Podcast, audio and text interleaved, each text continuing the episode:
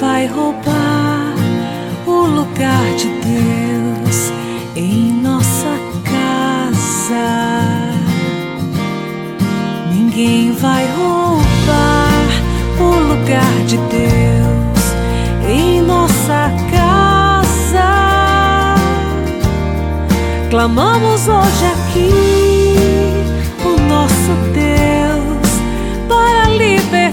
palavra de Deus é do livro de São Mateus, no capítulo décimo. Naquele tempo, Jesus chamou os doze discípulos e deu-lhes poder para expulsarem os espíritos maus e para curarem todo tipo de doença e enfermidade. Estes são os nomes dos doze apóstolos. Primeiro, Simão, chamado Pedro, e André, seu irmão. Tiago, filho de Zebedeu, e seu irmão João. Filipe e Bartolomeu. Tomé e Mateus, o cobrador de impostos, Tiago, filho de Alfeu e Tadeu, Simão Zelota e Judas Iscariotes, que foi o traidor de Jesus. Jesus enviou estes doze com as seguintes recomendações: Não deveis ir aonde moram os pagãos, nem entrar nas cidades dos samaritanos, e diante as ovelhas perdidas da casa de Israel. Em vosso caminho anunciai: o reino dos céus está próximo. Palavra da salvação, glória a vós, Senhor. Senhor nosso Deus, ninguém vai roubar o lugar de Deus em nossa casa.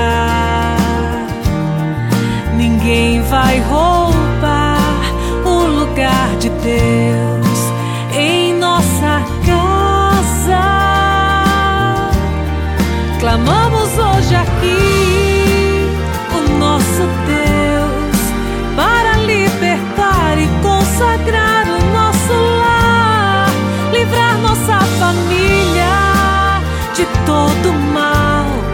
Vem habitar aqui, Senhor nosso Deus, vem habitar aqui, Senhor nosso Deus. Habita, Senhor, em nossa casa. Habita, Senhor. O chamado dos doze apóstolos é um dos momentos mais importantes no ministério de Jesus. Sem esse grupo, não seria possível a evangelização. Claro que para Deus nada é impossível, porém, sem a participação humana, o Deus que age na história não teria os parceiros necessários. Eles eram homens comuns, sem nada de muito extraordinário, nem muitos destaques pessoais, doze personalidades diferentes, cada um com uma visão do Messias e expectativas bem próprias. Aqui, um aspecto muito interessante que eu quero partilhar com você. Jesus sabia que eles eram diferentes. O grupo, sempre enriquecido por pessoas que pensam diferente, que têm olhares diferentes para a mesma realidade, ou por serem diferentes, trazem novas realidades, novos aspectos, novas possibilidades para o grupo. E Jesus faz questão de convidar homens muito diferentes entre si. Por isso, o grupo que não respeita, que não valoriza as diferenças, não pode crescer. Só que não basta a riqueza dos diferentes olhares, das diferentes percepções.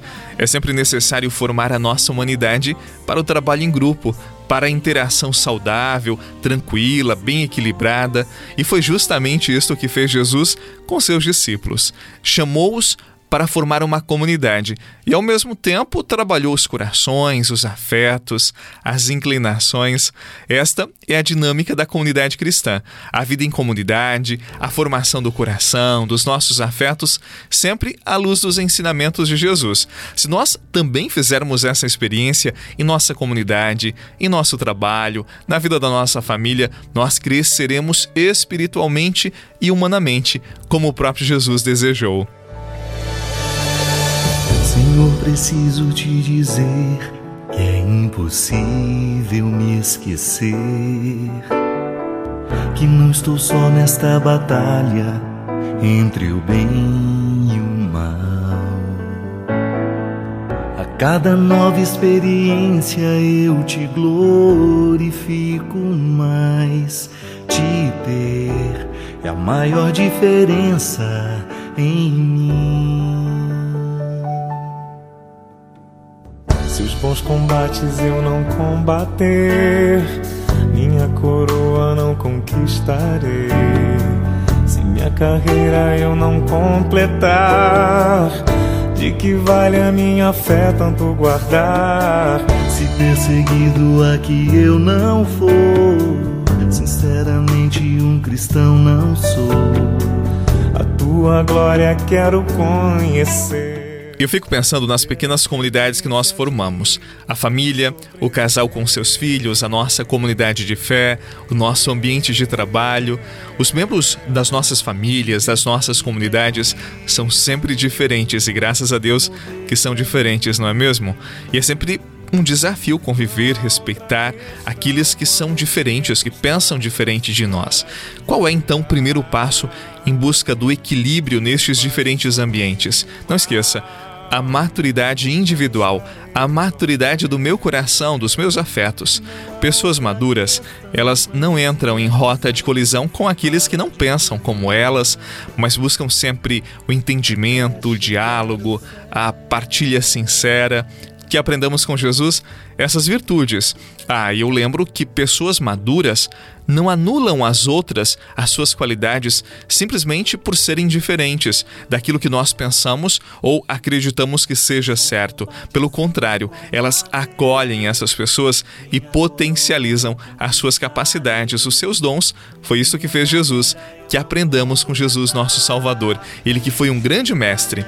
Que nesse dia desça sobre você, por intercessão da bem-aventurada Virgem Maria, a benção do Deus que é Pai, Filho e Espírito Santo.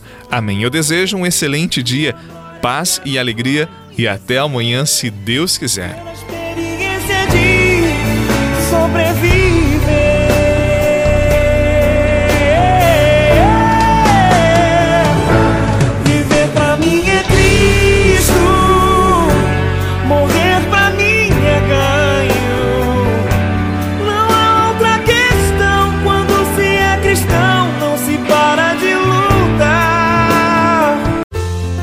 Você rezou com o Padre Eduardo Rocha, pároco da Catedral de Tubarão.